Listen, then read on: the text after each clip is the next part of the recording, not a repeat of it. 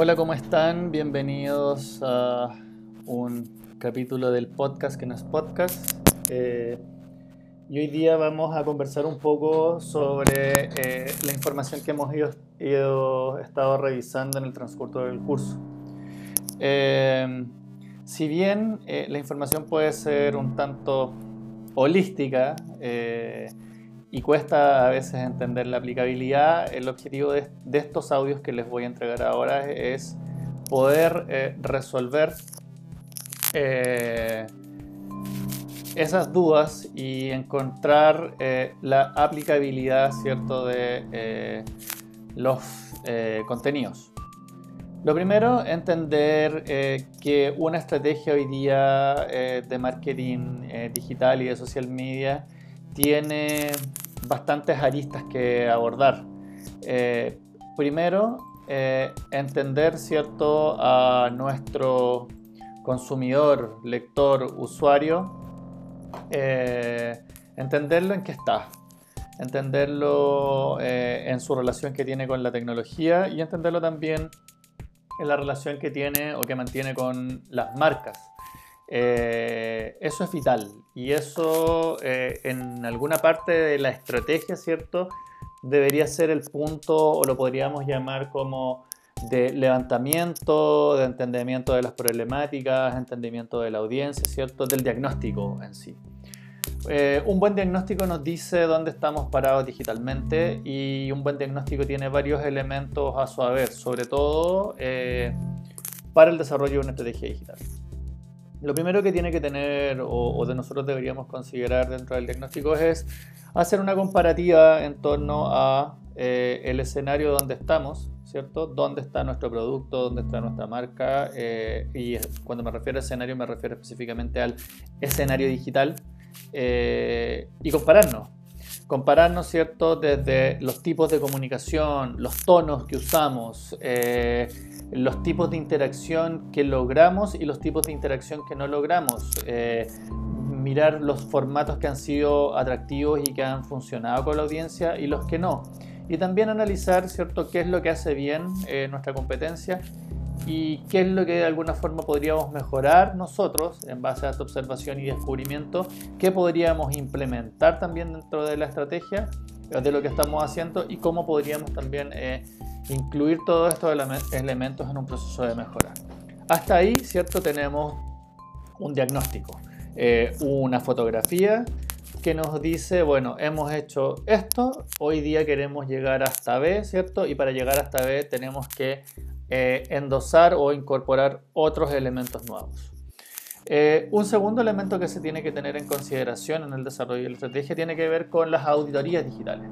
Y las auditorías digitales no solamente se tratan de ver eh, cantidad de likes, cantidad de comentarios, sino que también tiene que ver con levantar toda esa información, ¿cierto? Que ustedes me pueden decir que es un trabajo bien estándar, pero yo debería tener súper claro cuáles son los contenidos que yo desarrollo que logran mejor interacción, ¿cierto?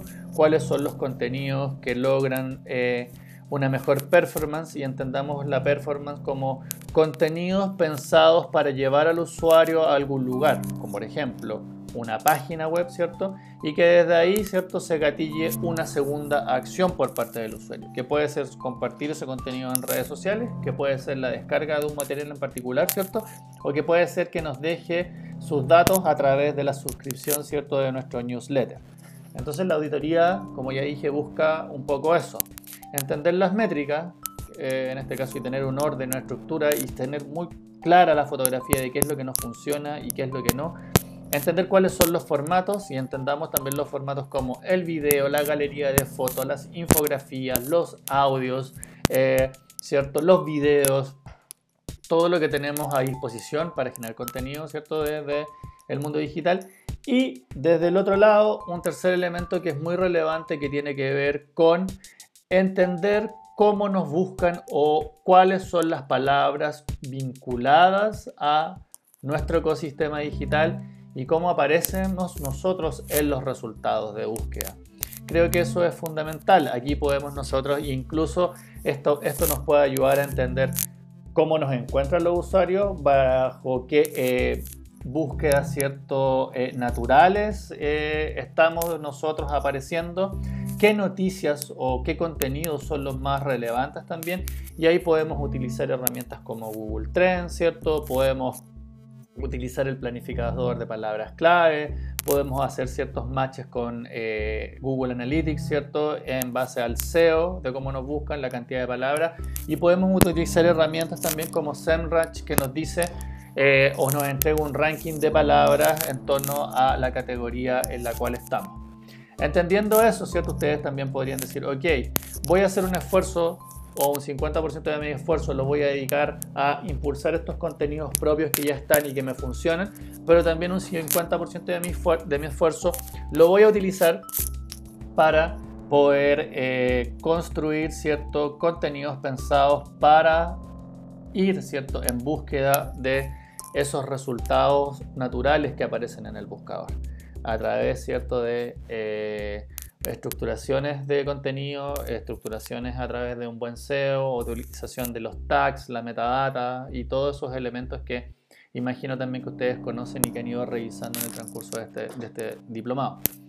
Hasta acá, ¿cierto? Lo que no hemos, conversado es qué es lo cómo aplicamos el desarrollo del contenido, pero sí eh, ya sabemos que tenemos una fotografía y tenemos una auditoría detrás que nos va a ayudar a direccionar, ¿cierto?, el tema. Eh, en el próximo audio les voy a contar de los pasos que siguen para el desarrollo de una estrategia de marketing de contenido tomando estos elementos.